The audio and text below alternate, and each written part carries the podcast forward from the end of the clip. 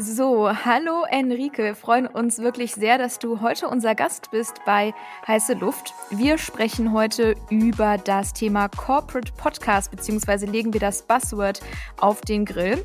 Und bevor wir dich bitten, etwas mehr zu dir zu erzählen, starten wir ja immer ein bisschen mit einer Runde Ketchup oder Mayo und würden das auch hier in diesem Fall gerne tun. Und ja, starten einfach mal rein. Print oder digital? Auf jeden Fall digital.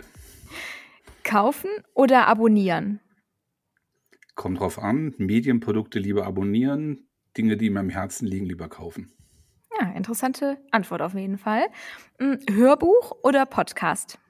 Podcast, wobei ich tatsächlich viel noch lese und weniger insgesamt höre.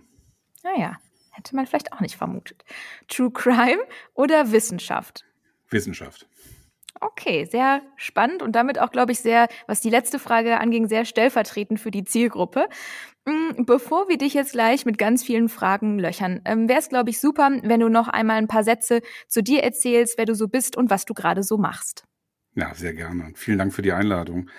Ich bin Enrique, Enrique Tarragona, einer der Geschäftsführer von Zeit Online.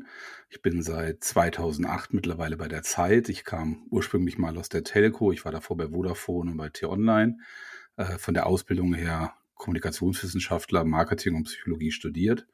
Und in der Geschäftsführung kümmere ich mich vor allem um die verschiedenen Revenue-Modelle. Das heißt, bei mir liegt ein bisschen die Produktverantwortung in Richtung der Geschäftsmodelle, Werbevermarktung, Aboerlöse, Stellenmarkt, äh, Lizenzmodelle und ähnliches. Das hört sich auch super spannend an. Wir haben ja gesagt, dass wir ähm, das Thema Podcast heute uns ein bisschen genauer anschauen wollen. Da vor allem das Thema Corporate Podcast. Ich glaube, die Zeit ist ja schon einer der aus unserer Perspektive Pioniere in dem Bereich. Äh, ihr habt ja einen bunten Blumenstrauß an Podcasts, so würde ich das mal formulieren. Ähm, vielleicht kannst du uns da noch mal so ein bisschen einen Einblick dazu geben, dass ihr halt euch auf, für, für mehrere Podcasts entschieden habt, auf verschiedenen Bereichen, äh, verschiedene Genres dort auch bedienen. Vielleicht kannst du da mal so ein bisschen Licht ins Dunkel, Dunkle bringen, so welche Podcasts ihr habt und warum es genau dieser Blumenstrauß ist. Sehr gerne. Ja, tatsächlich haben wir Podcasts schon lange, also schon wahrscheinlich länger als die meisten Podcasts nutzen und hören. Äh, tatsächlich waren wir mit dem damals Zeitwissen Podcast, glaube ich, einer der allerersten. Sehr, sehr früh gestartet, als es noch wirklich ein Nischenprodukt war. Die Zeit hat schon immer so ein Febel für Audioprodukte gehabt. Wir haben auch mal versucht, zum Beispiel eine Ausgabe der Zeit über ein Audiophon zugänglich zu machen. Da konntest du dann irgendwo eine Nummer anrufen und über die Tasten des Telefons dich durch die Zeit navigieren. Ähm, es war aber auch eher ein Nischenprodukt, muss man ehrlicherweise sagen. Und ähm, vor einigen Jahren, als das Thema Podcast langsam groß wurde, kam unser Chefredakteur Jochen Wegner und hat gesagt, wir müssen hier mal ein bisschen, wir wollen das mal ausprobieren. Das ist so ein bisschen eine typische Situation bei uns im Haus, dass die Redaktion sagt, wir, wir finden das Thema spannend. Podcast, TikTok, Instagram, äh, Clubhouse wir wollen das mal ausprobieren, ob das funktioniert. Wir machen uns dann auch nicht so wahnsinnig viele strategische Gedanken, sondern oftmals sagen wir, okay, lass uns doch mal mit Bordmitteln einfach mal starten und so ein bisschen gucken, ob das Thema gut ankommen könnte. Und ähm, bei Podcast war es eben auch so, dass wir gesagt haben, okay, wir wollen jetzt nicht, wir wissen nicht, was vielleicht das richtige Format ist und wir starten tatsächlich mal mit einem relativ bunten Blumenstrauß. Das heißt, naheliegend war ein Nachrichtenpodcast. Das ist uns, sage ich mal, genetisch nah, da wir eine Nachrichtenwebseite sind und auch Nachrichtenprodukte schon, schon immer gemacht haben. Darüber hinaus gab es dann aber auch Formate wie zum Beispiel ähm, ein Sex-Podcast, ein Arbeitspodcast, also thematisch eher etwas spitzer. Gab aber auch relativ verrückte Ideen, ähm, wie zum Beispiel Alles gesagt. Das war dann, ähm, Jochen hatte die Idee, gemeinsam mit Christoph Armen, dem Chefredakteur des Zeitmagazins, damaligen Chefredakteur, ähm, zu sagen, okay, lass uns doch mal einen Podcast machen, der einfach nicht aufhört. Also erst dann aufhört, wenn der Gast wirklich aufgibt. Ähm, und äh, haben alle, alle haben uns davon abgeraten. Alle haben gesagt, völliger Schwachsinn, kann nie funktionieren. Podcast haben eine bestimmte Länge, dann hören die Leute nicht mehr zu oder schlafen einfach ein naja, hat sich dann nicht bewahrheitet, war ein Riesenerfolg oder ist immer noch ein Riesenerfolg. Ähm, und unter anderem auch Zeitverbrechen. Das war auch ein Thema. Wir hatten, wir hatten sogar schon das Zeitverbrechen Magazin am Kiosk ähm, als eines unserer Magazinfamilie und ähm, mit Sabine Rückert haben wir natürlich auch eine Expertin für das Thema, die auch lange als Gerichtsreporterin gearbeitet hat. Und die kann so spannend über diese Dinge erzählen, dass Jochen eben auch da sagte, Mensch, lass uns doch mal einen Podcast dazu machen. Das ist sicherlich der größte Erfolg des Hauses, den wir so auch nicht vorher gesehen haben. Ja, da waren jetzt schon super viele Anknüpfungspunkte, äh, wo ich dich am liebsten natürlich direkt unterbrochen hätte, was ich aber nicht getan habe. Ähm, was würdest du denn sagen, sind so, jetzt mal abgesehen von Zeitverbrechen, die erfolgreichsten Podcasts bei euch, wenn man das Ganze in so Genres packen kann überhaupt? Hm. Also ähm, Zeitverbrechen ist sicherlich mit Abstand der erfolgreichste, muss man sagen. Ähm, in ein paar Tagen wird ja erstmals auch die, die AGMA erscheinen, ähm, als, als eine Art Podcast Messung für Werbekunden und wir sind ganz zuversichtlich, dass wir da auch ganz gut platziert sein werden. Äh, wir machen mit Verbrechen sicherlich, wenn man jetzt über alle Folgen geht, so ähm, roundabout knapp fünf Millionen Abrufe, Download und Streams pro Monat. Ähm, ähnlich groß ist tatsächlich bei uns auch der Nachrichtenpodcast Was jetzt? Das liegt aber vor allem daran, weil wir die natürlich auch täglich zweimal produzieren. Ähm, das heißt, die einzelnen Folgen sind nicht so groß, aber die monatliche Reichweite in Summe dann doch. Das liegt uns natürlich sehr nah. Politik-Podcasts sind sehr gut, also OK America und ähnliches haben wir ein paar sehr erfolgreiche Formate, aber tatsächlich auch manche, mit denen wir nicht gerechnet hätten. Also zum Beispiel eben alles gesagt von Jochen ist eigentlich eigentlich eines unserer Flagship-Formate, wenn man es so nennen will. Äh, das ist aber sicherlich auch diesem so einem Fankult mittlerweile geschuldet. Ähm, es gibt mittlerweile tatsächlich sogar Prominente, die dorthin wollen, ähm, wobei es eine sehr strenge Tür gibt, wer da rein darf. Also es muss sozusagen Jochen und Christoph müssen beide den Gast gut finden und tatsächlich nicht ganz einfaches für viele Gäste, ähm, die dürfen keine Anschlusstermine haben. Sonst zum Beispiel geht's nicht. Einer der Gründe, warum wir nie, nie geschafft haben, ähm, zum Beispiel Angela Merkel zu gewinnen. Es ist unmöglich, eine Bundeskanzlerin ohne Anschlusstermine jemals einen Termin zu bekommen. ja, das, das glaube ich. Das ist so ein schöner Grund. Ne? Ja. Also, das ist, wenn, wenn es nur daran gescheitert wäre, ist es ja ist doch eigentlich eine gute Auszeichnung. Wenn selbst die, wie soll ich sagen, so die Mutti sich dafür hätte Zeit genommen. Also, das wäre doch, äh, das wäre doch ein schöner Wir sind Grund. ganz sicher, wir sind ganz sicher, sie wäre ja, gekommen. Das ist zumindest die, äh, die offizielle Storyline, sagen wir es so. genau. Und ähm, was ich so spannend finde, ist, ähm, oft sieht man ja zum Beispiel, also wenn ich jetzt zum Beispiel äh, an, ich sag mal, an klassisch Printmedien denke, gibt es ja, kommt irgendeine Situation, man merkt, die Absatzzahlen gehen zurück und der Verlag macht sich Gedanken so, hey, wir müssen irgendwie die Leser anders erreichen. Ne? Bei euch habe ich so ein bisschen das Gefühl, dass das gar nicht daher kommt, sondern dass ihr halt früh gesagt habt, hey, das ist für uns ein relevanter Kanal, wir können damit mit unseren Botschaften auch die Leute erreichen. Vielleicht kannst du da noch mal so ein bisschen Einblick geben, vielleicht auch so zu den Anfängen, so als die ersten Podcasts gekommen, gekommen sind, so warum ihr euch damals so ents dazu entschieden habt, so einen starken Audiofokus, ähm, ja, ich sag mal, anzugreifen. Hm tatsächlich hatten wir den Audiofokus schon, wie gesagt, vorher schon mit dem Audiophon angefangen, aber wir haben auch ein Audioprodukt. Wir vertonen schon seit vielen, vielen Jahren jede Woche 12 bis 15 der Artikel der Zeit professionell und stellen die auch Nutzern zur Verfügung. Ähm, es war uns irgendwie schon immer ein nahes Thema und es ist ein bisschen wie mit dem Internet. Damals auch, als das Internet rauskam, waren es komischerweise ja auch Verlage, die irgendwie für sich erkannt haben, Mensch, hier entsteht ein Medium, was uns die Möglichkeit gibt, Zielgruppen mit unseren journalistischen Inhalten zu erreichen. Und es waren ja gar nicht, was ja viel naheliegender gewesen wäre, damals zum Beispiel die Fernsehsender. Die kamen erst später. So. Und bei Podcasts ist ja fast das Gleiche wieder. Man hätte ja erwartet, dass vor allem die Radiosender als allererstes diesen Markt für sich erobern. Aber manchmal ist das Naheliegende vielleicht dann doch ferner, als man glaubt. Ähm, und ich glaube, wir sind sehr unbefangen an das Thema rangegangen. Wir hatten keine Sorge, wir konnten uns selbst nicht wehtun, äh, wir konnten uns selbst nicht kannibalisieren. Für uns war das einfach eine Chance, neue Zielgruppen zu erreichen. Und ist genau wie du gesagt hast, wir sehen Podcast im Moment eigentlich aus zwei Gesichtspunkten für uns als, als elementar wichtig an. Das eine ist, wir erreichen Zielgruppen, die wir so noch gar nicht hatten. Also zum Beispiel bei Zeitverbrechen erreichen wir vor allem junge Frauen im Alter zwischen 25 und 35. Das ist eine Zielgruppe, die bei der Zeit vorher nicht so stark vertreten war, leider. Mhm. Ähm, ist jetzt ganz anders geworden. Also es gibt eine, eine Reihe von jungen Frauen, die, glaube ich, der Marke Zeit viel näher sind äh, als vorher. Die werden nie, die hätten nie die Zeit abonniert oder unsere Webseite so besucht. Ähm, also tatsächlich ist es eine wirkliche Marketingmaschine für uns.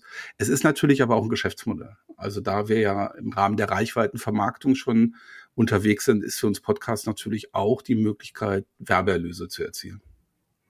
Bevor wir auf das Wirtschaftliche noch mal ein bisschen mehr eingehen, finde ich eine Sache, die du gesagt hast, super interessant. Du hast ja gerade gesagt, es werden einige Artikel auch wirklich vertont. Ich weiß, dass die New York Times das auch relativ ausführlich und intensiv macht. Ich frage mich dann immer, wie der Erfolg dahinter ist. Also ob das wirklich sich viele anhören, weil wenn ich mein eigenes Nutzungsverhalten jetzt mal hinterfrage, ich höre extrem viel Podcast, aber ich höre eigentlich nicht vorgelesene Artikel. Ja, da hast du ähm, leider recht. es ist tatsächlich so, dass die, das Audioprodukt im Sinne der vorgelesenen Zeit ähm, in keinster Weise so erfolgreich war oder auch jetzt geworden ist. Also weder vor dem Podcast noch, dass es jetzt so sehr davon profitiert. Ähm, es gibt eine Zielgruppe dafür tatsächlich, die das gerne machen und wir spüren eine sehr starke Nutzung dieses Audioproduktes, vor allem wenn es ein Feature innerhalb zum Beispiel einer App ist. Das heißt, was wir wirklich merken, ist, dass innerhalb der Zeit-App oder auch innerhalb der Zeit-Online-App Menschen immer häufiger sagen, ich möchte mir den Artikel vorlesen lassen, weil sie zum Beispiel währenddessen Autofahren, spazieren gehen, kochen, irgendetwas tun, was es ihnen nicht erlaubt, in Ruhe zu lesen. Das merken wir schon und es gibt so eine gesamte stärkere äh, Orientierung hin zu diesem Audiokonsum, sicherlich auch durch die Smart Speaker zu Hause und ähnliches. Podcasts sind aber sicherlich noch mal was anderes. Das haben wir auch gemerkt. Äh, es wäre für uns kein Erfolg gewesen, wenn wir einfach nur gesagt hätten, wir lesen mal unsere Texte vor. Also da, da bin ich auch ganz froh, dass Jochen auch diesen kreativen Angang hatte und gesagt hatte, wenn wir das machen, dann müssen wir schon noch bereit sein, was anderes zu machen, als jetzt einfach nur journalistische Texte zu schreiben. Finde ich, finde ich spannend, weil ich glaube, das ist oft ähm, auch so das Problem, dass sich halt, ich sag mal, Marken oder Verlage sich gar nicht so stark mit der Zielgruppe auseinandersetzen und dann denken so, ah, was ist denn uns wichtig? Und das erzählen wir jetzt, aber so kannst du keine erfolgreichen Digitalformate launchen und da auf die Zielgruppe zu hören, ist, glaube ich, äh, genau der richtige Weg. Du hattest jetzt gerade schon mal dieses Thema Werbeerlöse angesprochen. Ähm, was ich mich so oder was wir uns so ein bisschen gefragt haben, ist, ich glaube, der Podcast hat ja mehrere Vorteile für euch. Also das Thema Werbeerlöse, aber jetzt hast du auch gerade das Thema Zielgruppe angesprochen, dass ihr quasi eine Zielgruppe, die ihr lange Zeit irgendwie Print nicht erreichen konntet, jetzt wie gesagt irgendwie Frauen im Alter von 25 bis 35, wenn ich richtig zugehört habe. Ähm, was sind denn so, würde ich sagen, so die Mehrwerte oder so die Erfolge oder auch Lösungen oder Probleme, die ihr lösen konntet mit dem Podcast? Also wo konnte der Podcast euch in eurem Business ähm, sehr stark weiterhelfen? Also ganz naheliegend ähm, im Bereich der Werbeerlöse hat er uns natürlich Reichweiten beschert, die wir vorher noch nicht hatten. Das heißt, wir merken natürlich in der Online-Vermarktung, Werbung steht zunehmend unter Druck. Ähm, es gibt zunehmend mehr in Richtung programmatischer Werbung, sicherlich ein ganz anderes Thema auch für die Runde hier, aber steht ja heute nicht auf der Agenda. Aber wir, auch wir merken natürlich, diese, dieser, dieser Werbemarkt wird immer fragmentierter, immer schwieriger, immer kleinteiliger und in Teilen noch margenschwächer. Und auch wenn wir noch sehr erfolgreich sind, ist es natürlich ein Thema, was unter Druck steht. Und mit Podcast konnten wir natürlich insgesamt unseren unsere Reichweite, die wir Werbekunden zur Verfügung stellen, nochmal verbreitern und uns vor allem auch nochmal als Innovationsführer präsentieren. Also als wir angefangen haben, war ja Podcast-Werbung eigentlich begrenzt auf Influencer-Werbung. Das heißt, der Host sagt, ich bin heute so fit, weil ich habe so toll auf der und der Matratze geschlafen. Sowas war von uns für Anfang an undenkbar. Also unsere Redakteure würden sich eher entleiben, ehe sie sowas sagen würden. Das würde niemals passieren. Niemals. Also mussten wir ja eigentlich einen Podcast und die klassischen Werbedinge irgendwie zusammenbringen. Das heißt, wir, wir mussten eine Lösung finden, wie wir auf der einen Seite Podcast typisch einen gesprochenen Spot haben und bloß kein Überlaufbecken für Radiowerbung werden, weil das ist ja ganz schrecklich, wenn dann diese 30 Sekunden laufen. Also es musste schon was Gesprochenes sein, was zum Podcast passt, aber es durfte nicht der Host sein. Und am Anfang war das echt kompliziert, den Werbekunden zu erklären und die, die davon zu überzeugen. Und dann mussten wir die Spots selber produzieren, weil die hatten auch niemanden, der das macht. Und ihre Agentur hat davon abgeraten, weil das war alles so neu und keine KPIs und nicht messbar und so weiter und so weiter. Und jetzt merken wir, jetzt kommt dieser Markt aber. Jetzt haben Agenturen mittlerweile das Thema für sich entdeckt. Ähm, immer mehr Podcasts gehen auch auf dieses, es muss nicht mehr der Host sein, es können auch produzierte Spots sein. Mittlerweile werden Ad-Server in die Podcasts integriert, damit der Kunde auch Zielgruppen schneiden kann. Und da haben wir natürlich als so, so jetzt so ein First Mover Advantage. Wir waren halt gleich mit dabei und sind jetzt tatsächlich mit unserem Vermarkter in diesem Thema Podcast-Vermarktung auch wirklich ganz vorne, auch bei den Agenturen, glaube ich, angesiedelt. Und das spüren wir jetzt, weil am Anfang war es schwierig, weil die Leute dachten alle, ja, wenn Sabine Rückert nicht selber jetzt die Nachricht spricht, dann will ich das nicht. Jetzt sind wir tatsächlich weiter vorne als viele andere, gerade wenn es um diese spezielle Podcast-Werbung, die trotzdem nicht vom Host gesprochen ist und auch kenntlich gemacht wird. Und das kommt ja auch langsam. Also die, die, die Landesmedienanstalten werden ja langsam auch aufmerksam, sagen, Werbung muss klarer gekennzeichnet sein und ähnliches. Also das spürt man ja auch, da passiert ja was. So ein bisschen der wilde Westen ist ja auch langsam vorbei. Hoffen wir es. Äh, ich bin euch ehrlich gesagt sehr, sehr dankbar, dass ihr solche Werbung nicht embeddet, weil ich empfinde es als teilweise wirklich extrem störend, wenn mein Lieblingsbeispiel ist immer wieder in einem True Crime Podcast am Anfang irgendwie Coro Drogerieprodukte beworben werden. Das äh, macht in meinem Kopf einfach weiterhin nur wenig Sinn. Deswegen an der Stelle schon mal vielen Dank und großes Verständnis für die Redakteure an der Stelle. Mhm. Habt ihr euch dann schon mal Gedanken gemacht, ob es irgendwie Sinn macht, das Printprodukt mit den Podcasts zu verbinden? Also ich weiß, dass manche das über zum Beispiel das jetzt mit QR-Codes mal versuchen, ne, in den in den Print ähm, ja Ausprägungen dann einen QR-Code zu embedden, der dann wiederum auf die Podcast-Folgen linkt oder oder oder habt ihr an sowas schon mal gedacht oder gibt's da vielleicht auch schon eine Lösung oder sagt ihr nee, das sind zwei so unterschiedliche Zielgruppen, das macht gar keinen Sinn, weil ich wenn ich jetzt zum Beispiel an meine Eltern denke, die haben schon auch noch eine Print-Zeitung, aber sind komplette Podcast-Hörer. Ne? Also die wären zum Beispiel eigentlich so eine typische Schnittstelle. Ja, Gruß an deine Eltern, die machen alles richtig. Natürlich. Ähm, nein, aber also ja, wir, wir experimentieren damit. Zum Beispiel Sabine Rückert im Verbrechenspodcast. Bei ihr war es sogar aus Eigeninteresse ganz klar, dass sie gesagt hat, ich mache das auch nur, wenn es meinem Magazin irgendwie hilft. Und natürlich ist es so, dass wir schon spüren, dass wenn, wenn ein neuer Podcast erscheint und wenn dann darauf verwiesen wird, dass die Geschichten sind ja auf die aus dem Magazin auch, ähm, dann merken wir das auch im Einzelverkauf und wir merken es auch beim Abo. Wir merken es mittlerweile ja sogar schon mit Fanartikeln. Also tatsächlich gibt es mittlerweile, wir werden jetzt bald im Zeitshop ein, eine ganze eine ganze Abteilung haben nur für Fanartikel zu Podcast. Also das ist verrückt, was die Leute da alles haben wollen. Äh, Tassen, T-Shirts und alles. Ähm, wir, sind, wir sind da manchmal selber etwas überrascht. Ähm, das auf jeden Fall. Wir haben jetzt auch ganz aktuell zum Beispiel eine, eine Werbekampagne selber produziert mit unseren größten Podcast-Hosts, also Sabine, Jochen, Christoph Amen, Giovanni natürlich, in denen sie zum Beispiel den Claim der Zeit, den neuen Zeit, die Zeit ist anders, ähm, sozusagen auch erklären. Das heißt, wir nutzen unsere eigenen Podcast jetzt auch, um quasi unseren neuen Marketing-Claim und ganz generisch auch Werbung für die Wochenzeitung und für die Webseite der Zeit zu machen. Weil wir natürlich da die Zielgruppe erreichen, die uns vielleicht noch gar nicht gelesen hat oder noch gar nicht auf der Webseite besucht hat. Und insofern ja, das, wir nutzen uns sozusagen da auch selber als Werbeträger. Ähm, wir haben auch schon Experimente gemacht, zum Beispiel mit verschlossenen Podcasts, wo wir gesagt haben, welche, die nur für Abonnenten zur Verfügung stehen. Das sind aber noch ganz zarte Versuche, weil man einfach sagen muss, ähm, dann findet man natürlich im weitesten Sinn unter Ausschluss der Öffentlichkeit statt. Und dafür sind Podcasts im Moment für uns noch zu sehr vor allem auch ein Thema, was einen Marketing-Hintergrund hat. Es geht hier noch nicht um ein einzelnes Verkaufsprodukt.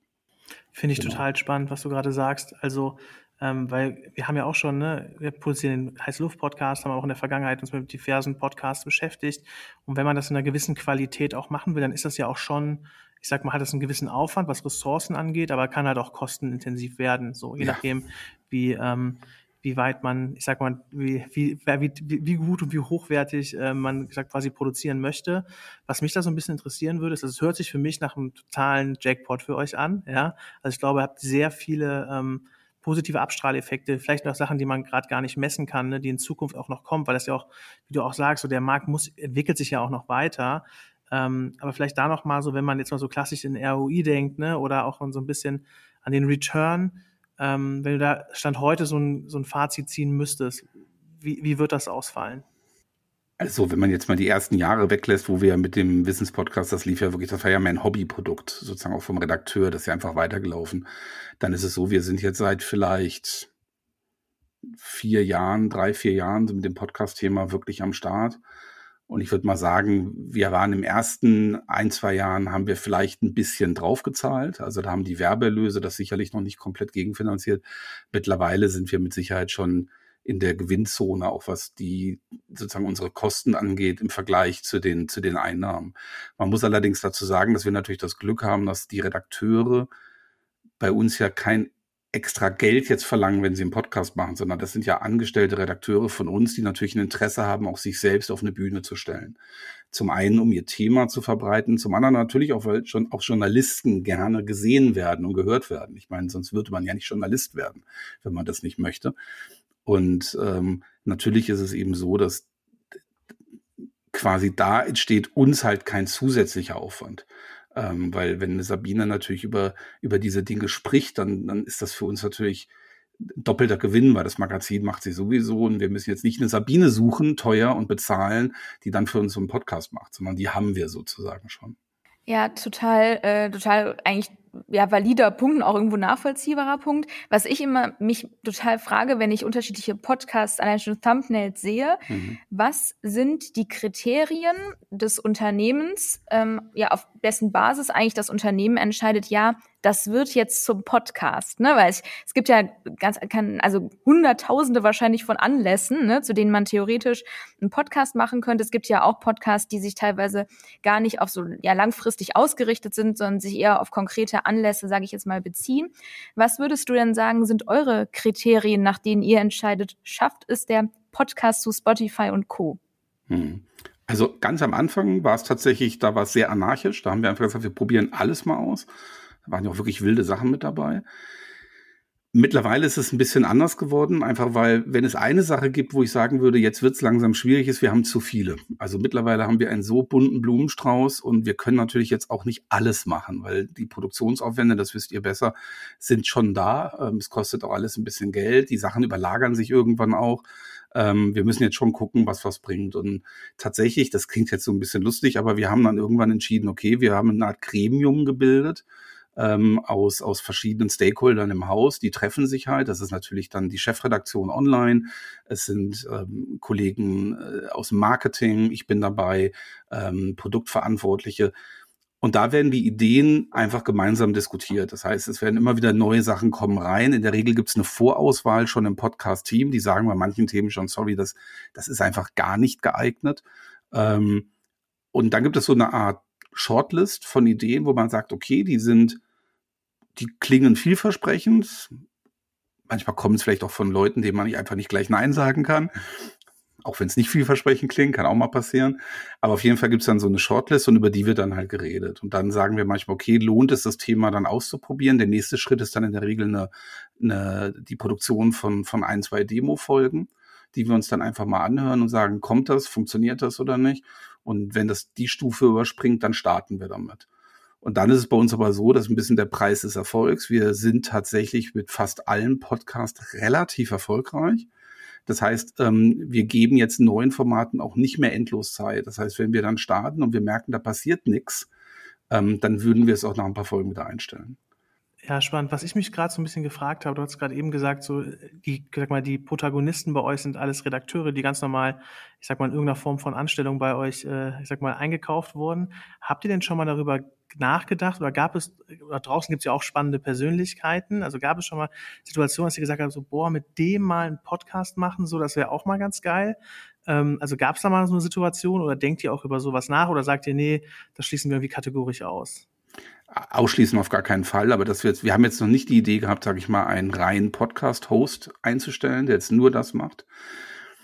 Was wir schon machen, ist natürlich, dass viele unserer Podcast-Ideen sind ja Gesprächsformate. Wahrscheinlich sind wir mit am erfolgreichsten mit Gesprächsformaten. Liegt ja auch in dem Markenkern. Und die Gespräche führen wir natürlich oft mit interessanten Leuten. Ähm, das heißt, natürlich ist ja sehr, sehr viel Prominenz aus Politik, aus Wirtschaft, aus der Kultur in den verschiedenen Formaten dann dabei. Und die Kollegen überlegen sich natürlich schon sehr gut, mit wem sie sich das nächste Mal unterhalten wollen. Also bei alles gesagt, wie gesagt, und da waren ja schon sehr, sehr viele Prominente auch. Also von, von Wieso angefangen über äh, äh, Dunja Halali, über Herbert Grönemeyer, alle möglichen und genauso beim Politik-Podcast in, in allen anderen. Aber dass wir jetzt ein, dass wir sozusagen sagen, wir holen jetzt einen reinen Podcast-Host, bisher nicht. Wir hatten mal ganz am Anfang auch die Idee, brauchen wir so eine Art Flagship-Podcast. Da war das noch so ein bisschen, vielleicht noch ein bisschen mehr so dieser Reißbrettgedanke. Machen wir jetzt so eine Art Zeit, Daily, Flagship-Podcast wie die New York Times mit einem richtigen Host. Aber irgendwie haben wir dann gesagt, komm, wir sind doch ganz gut so, wie wir es jetzt machen, mit diesem etwas anarchischen Ansatz und mit unseren eigenen Leuten. Wir machen einfach so weiter. Du hast ja gerade eben gesagt, ihr gebt dann auch irgendwann, weil ihr jetzt auch schon einfach eine Reise ja hinter euch habt, den Podcast nicht mehr ganz so viel Zeit, sage ich jetzt mal, zu performen oder sich zu beweisen. Ähm, tätigt ihr denn, bevor der Podcast dann live geht, eine Annahme im Sinne von, wenn der Podcast nicht innerhalb von drei Monaten ein X Downloads irgendwie im Monat oder sowas übersteigt, dann stampfen wir ihn wieder ein oder wie kann man sich das vorstellen? Es wird jetzt bestimmt professionell klingen, wenn ich jetzt genau die Zahlen sagen will. Haben wir nicht, nein. Ganz ehrlich haben wir nicht. Sondern ähm, wir starten und wir haben natürlich die Vergleichswerte. Also wir haben ja ein, ein internes Ranking. Und ich sage es mal ganz offen, es gibt ja fast nichts Wirkungsvolleres, wenn man Leuten sagen will, dass ihr Podcast keinen Sinn macht, wenn sie dauerhaft der Letzte im internen Ranking sind. Also dann verlieren die Leute meist von selbst die Lust. Das klingt blöd, aber dann nee, ist dann, Leute, die ganz hinten sind, muss man ja eher motivieren, weiterzumachen. Das ist ja ganz oft so. Das heißt, im Endeffekt ist so, wenn wir mit einem Podcast starten, dann zeigt sich relativ schnell, gehört er irgendwo in dieses Feld der, nennen wir es mal, erfolgreichen oder bleibt es ein Nischen-Podcast? Und bei den Nischen-Podcasts gibt es ja auch manchmal gute Gründe, die weiterzumachen. Zum Beispiel, weil der Werbemarkt danach schreit ist ja auch nicht immer so, dass das, was das Publikum hören will, ist nicht immer das Umfeld, was der Werbemarkt sucht. Ähm, dann kann es durchaus sein, dass wir auch einen nischigen Podcast vielleicht sogar noch beibehalten. Generell würden wir dann eher sagen, wir stellen es ein.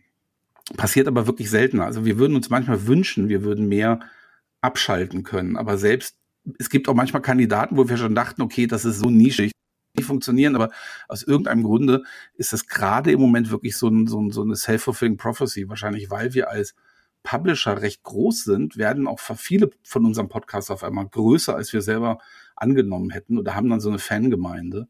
Und wenn wir dann halt, ich sage jetzt mal, irgendwie sechsstellige Downloads im Monat haben oder Streams, dann ist das halt für uns schon ausreichend viel, weil dann merkt man schon, dann lohnt es sich auch. Ja, total, äh, total nachvollziehbar. Mm, was wir uns häufig irgendwie fragen, auch gerade in Bezug auf Corporate Podcast, wo da so ein bisschen die Reise hingeht. Ne? Also wenn man jetzt mal einen Blick irgendwie sagt, in fünf Jahren vielleicht, was glaubst du, ändert sich jetzt so in den nächsten Jahren in dem Bereich Podcast und wo entstehen vielleicht auch neue potenziell relevante Businessmodelle da an der Stelle? Also wenn ich jetzt was ich schon glaube, ist, dass es bei dem Podcast neben dem reinen Werbethema, sage ich mal, entweder über klassische Werbung oder auch über Influencer-Werbung, ich glaube, es wird auch irgendwann ein, ein, ein Lesermarkt oder ein Hörermarktmodell entstehen, ähm, so wie die Paid-Websites. Man sieht es ja schon, Apple, Spotify experimentieren ja auch schon mit Paid-Podcast. Die haben natürlich auch ein Interesse daran und ich glaube, das wird entstehen. Das wird sicherlich nicht die Breite sein. Wahrscheinlich wird es aber Podcasts geben, die werden nur zahlenden Abonnenten irgendwann zur Verfügung stehen. Und dann muss man sich wahrscheinlich als Host auch ein bisschen überlegen, will ich lieber auf der großen Bühne stehen oder will ich lieber eine kleinen, will ich lieber in einem kleinen Club spielen, wo die Leute viel Geld dafür bezahlen? Das ist ja dann noch eine Frage, was ist mir lieber sozusagen? Also wie wichtig ist mir auch die Reichweite? Für Corporate Podcasts ist ja mal die spannende Frage. Jetzt, wir sind ja privilegiert als Medienmarke, weil wir haben ja den Zugang. Ähm, für einen Corporate Podcast ist ja oft die Frage, für wen mache ich den denn? Wenn ich den für meine eigenen Mitarbeiter mache, ist es einfach. Aber wenn ich den für Leute da draußen mache, wie finden die den denn? Wie kommen die denn dahin?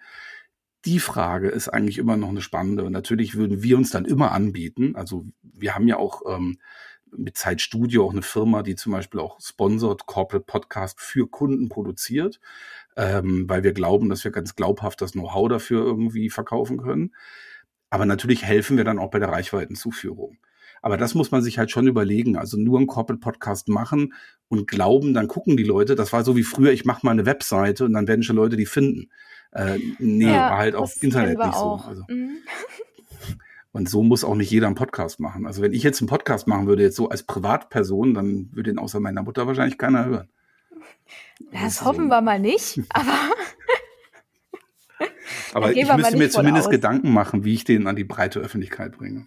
Ja, ja, vor allen Dingen halt auch, und das glaube ich macht wirklich viel aus, auch ein Konzept zu haben. Ne? Also dass es nicht einfach nur irgendwie relativ deskriptiv ist und äh, News vorlesen, sage ich jetzt mal, ne? sondern dass es auch wirklich ein Konzept, ja, ein Konzeptmehrwert irgendwo gibt für den, für den Nutzer an der Stelle, genau. ja.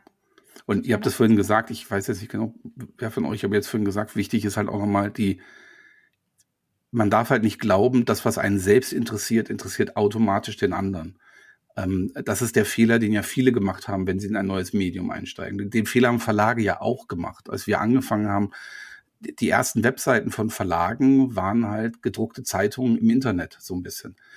Das war mal okay, aber das ist halt, das, das ist so wie eine CD. Eine CD ist halt eine digitalisierte LP. Aber das mhm. ist, ist jetzt, das, das nutzt jetzt nicht wirklich die Chancen des Mediums optimal aus. Darum gibt es vielleicht auch keine CDs mehr. Es gibt weiter noch Langspielplatten für Fans, aber in der digitalen Welt brauche ich halt keinen physischen Träger mit Plastikumpackungen und einem Booklet, sondern da ist halt Streaming eher die Antwort auf Musik hören. Es hat nur eine Zeit gedauert, bis wir von der Langspielplatte zum Streaming gekommen sind und die, die CD war halt sozusagen die digitalisierte Langspielplatte. Das war so den Fuß ins Wasser stecken, aber noch nicht wirklich schwimmen. So, ja, wir gucken uns mal diese digitale Welt an, aber wir hängen halt noch so sehr an diesem Produkt, was ich bei der DM kaufen kann. Und so ist es, glaube ich, auch bei Podcasts. Viele Unternehmen, die in so ein neu, neues Medium einsteigen, wollen eigentlich das, was sie in einem anderen Medium gemacht haben, jetzt halt nur mit Ton. Und das ist, glaube ich, zu wenig, sondern man muss sich dann schon überlegen, wer hört Podcast, warum, was ist das Bedürfnis. Ähm, genau wie du vorhin sagtest, die Leute wollen vielleicht nicht Artikel vorgelesen bekommen, sondern die wollen eher einen spannenden True Crime Format hören oder ein spannendes Interview hören. Und so muss ich mir, glaube ich, auch als Corporate überlegen, was ist denn eigentlich das, was ich da senden will? Also wenn es nur irgendwie die, die, wenn es nur den Narzissmus der Vorstandsetage befriedigt, dann ist das wahrscheinlich zu wenig. Das ist dann zu kurz gedacht, ja. Ich glaube, das ist halt tatsächlich auf so viele Sachen übertragbar, ne? Auch das ganze Thema TikTok zum Beispiel. Ähm, ne? Man muss halt die, also die Spielregeln stellen halt am Ende die Konsumenten auf, ne? Die Nutzer dieser Plattform. Und entweder triffst du diesen Nerv, dann bist du als Marke dort auch relevant, oder du kannst halt direkt wieder gehen. So, ne? Und das, glaube ich, hat äh, das ist auf so viele Bereiche über, äh, wirklich zu, zu übertragen. Und das Schlimme ist halt immer, dass äh, meistens halt dann die Markenverantwortlichen in den Unternehmen das einfach nicht verstehen. Ja, aber das ist doch total spannend, was wir hier machen. Ja, weil du vielleicht jeden Tag ähm, und dein Erfolg daran gemessen wird, ist das vielleicht für dich super spannend, aber für Leute dort draußen ist das halt einfach irrelevant. Und ähm, da sich als Marke auch manchmal zurückzunehmen, den Nerv der Nutzer zu treffen, ich glaube, das ist ein Appell, den man ähm, im Endeffekt auf alle neuen Formate und jedem Marketingmanager oder jeden CMO oder wie auch immer halt mitgeben kann.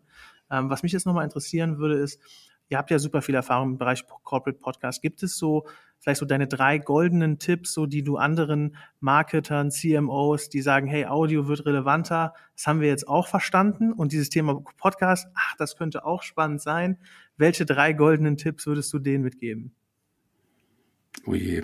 Ähm, kann auch einer sein. Vielleicht fangen wir mit einem Mal an. na, sagen wir mal, vielleicht kann man drei Tipps geben, weil es für mich drei Bausteine gibt, die alle gleich wichtig sind. Das erste ist, macht dir vorher Gedanken über das Konzept, was wir gerade eben besprochen haben. Also äh, erzähle nichts nur, weil du dich reden hören willst, sondern überleg dir, was die anderen hören wollen. Der zweite Punkt ist, mach die Produktion gleich richtig.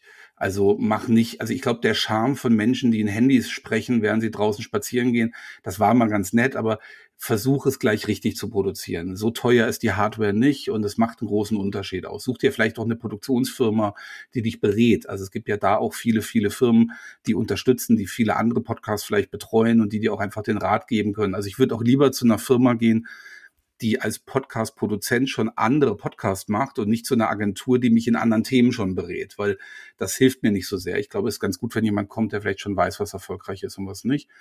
Und das Dritte ist, mach dir auch schon gleich Gedanken darüber, wie du diesen Podcast bekannt machen willst. Also es wird nicht gehen, wenn du nicht bereit bist, vielleicht auch ein bisschen Geld in die Hand zu nehmen, um zum Beispiel auch Reichweite einzukaufen irgendwo. Weil sonst findet er halt unter Ausschuss der Öffentlichkeit statt. Ja, den dritten Punkt finde ich nochmal super spannend. Habt ihr da schon bestimmte Learnings generieren können, was da besonders effizient ist? Jetzt mal abseits von der eigenen Werbung, sage ich jetzt mal. Hm, gibt es da ja Säulen, auf die ihr da besonders baut? Da muss ich jetzt sagen, da bin ich tatsächlich wahrscheinlich äh, sozusagen auf der Insel der Glückseligen. Wir machen wenig bezahltes Marketing für unsere Titel, weil wir selber ein Marketingträger sind. Das heißt, wenn wir, wenn wir die, wir bewerben die Podcasts natürlich über unsere eigenen Kanäle. Äh, da sehen wir natürlich schon, dass eine Anbindung auf einer Homepage oder so extrem gut funktioniert. Ansonsten, klar, wenn man auf Spotify und auf den Plattformen ist, muss man halt versuchen, in den Rankings nach vorne zu kommen, damit man dann diesen damit sozusagen dieser Marketing-Effekt, das war ja bei den Apps auch schon so, bist du unter den ersten Szenen, dann wirst du häufiger gehört und dann lieber gleich wieder nachproduzieren. Man muss halt versuchen, da, das ist ja ganz komisch, so, so funktionieren ja alle diese Plattformen. Man muss halt versuchen, in den entsprechenden Rankings irgendwo aufzutauchen. Und dann läuft ja meistens schon von alleine irgendwann. Ja, schön gesagt äh, und auch schön, dass äh, man dir das auf jeden Fall nicht mehr erklären muss. Das freut uns sehr an der Stelle. Mm, wir haben ja am Anfang schon mal im Vorgespräch kurz drüber gesprochen. Wir stellen ja immer am Ende eine, ja, man kann es sagen, unbequeme Frage, aber vielleicht auch äh, schöne Frage. Und zwar fragen wir immer unseren Gast, an wen die Person die Extrawurst in dem Bereich, in dem Fall Corporate Podcasts, vergeben würde. Ist denn da eine Person, die dir da einfällt? Also es ist wirklich eine schwierige Frage tatsächlich. Ähm, das, das mag jetzt gemein oder, oder vielleicht auch wie wenig fantasievoll klingen, aber dann würde ich es am ehesten meinem Kollegen Marc Schiffauer geben, der mit dem Zeitstudio jetzt sozusagen die Unit bei uns gegründet hat, die sich ja anbietet, für Firmen Corporate Podcasts zu machen und der es immerhin schon geschafft hat, auch für Kunden Podcasts zu machen, die tatsächlich richtig große Reichweiten hatten, weil er zum Beispiel Interviewformate mit Luisa Neubauer oder sowas hatte, in Corporate Podcasts, also dann am ehesten ihm, ja. Ist jetzt ein bisschen gemein, dass ein Kollege von mir ist, aber Ach, der Rest gut. der Welt verzeiht es mir ist ja positiv gemeint, das ist ja nichts Negatives insofern. Alles gut, solange es nicht, wir hatten ein paar Mal schon, dass gesagt wurde, ja an die Mutter. Das hat sich dann sehr häufig wiederholt und dann wurde es irgendwann ein bisschen langweilig, aber ansonsten alles nee, gut. Ich glaube, glaub, meine Mutter ist so weit weg von diesem Thema. Das ist, das ist das, nee, also E-Mail. E-Mail hat sie mittlerweile verstanden, aber ich glaube, alles andere werde ich jetzt nicht noch versuchen, ihr beizubringen. Ich musste eben an eine kleine Anekdote denken, ähm, als du das Thema Radio genannt hattest, weil meine Mutter nämlich auch irgendwann mal gesagt hat, ja Niklas, was ist denn eigentlich dieses Podcast-Ding? Ne? Und ich so, ja, das ist so das, was du Radio nennst, denn ich Podcast. So habe ich dir das dann erklärt, ja. Und dann habe ich gesagt, das ist halt mein Radio. Da meinte die, hä, aber das ist ja, äh, das, das ist ja nicht so, so gescheduled nach dem Motto, so hier um die und die Uhrzeit kommt das. Und das meinst du, ja, das Schöne an unserem Radio ist, du kannst auch selbst entscheiden, wann du es hörst. Ach echt? Ne? Und dann kam Drosten-Podcast und so. Und jetzt ist sie halt tatsächlich into it. Also deshalb, äh, also irgendwie so, ähm, so habe ich das damals meiner Mutter erklärt. Ja. Muss ich ja. irgendwie gerade dran denken, wo das Thema Mami aufgekommen ist. Also sie hört auch manchmal unseren Podcast, deshalb äh, Grüße gehen raus. Grüße gehen raus, Mami. Auch von meiner Seite. Herzliche Grüße. Ja, vor allen Dingen dann auch nochmal vielen lieben Dank an dich, Enrique, dass du dir die Zeit genommen hast, die äh, ganz sicherlich rar ist. Mir hat's echt, oder beziehungsweise uns hat's super großen Spaß gemacht, mit dir darüber zu sprechen, weil wir auch wirklich Zeit Online definitiv als Best Case da sehen und äh, ja, treue Zuhörer sind von ganz unterschiedlichen eurer Formaten. Und ja, hoffen, dass da noch ganz viel Tolles kommt und äh, sind euch weiterhin treu. Ganz, ganz lieben Dank und vielen Dank für die Einladung. Hat viel Spaß gemacht.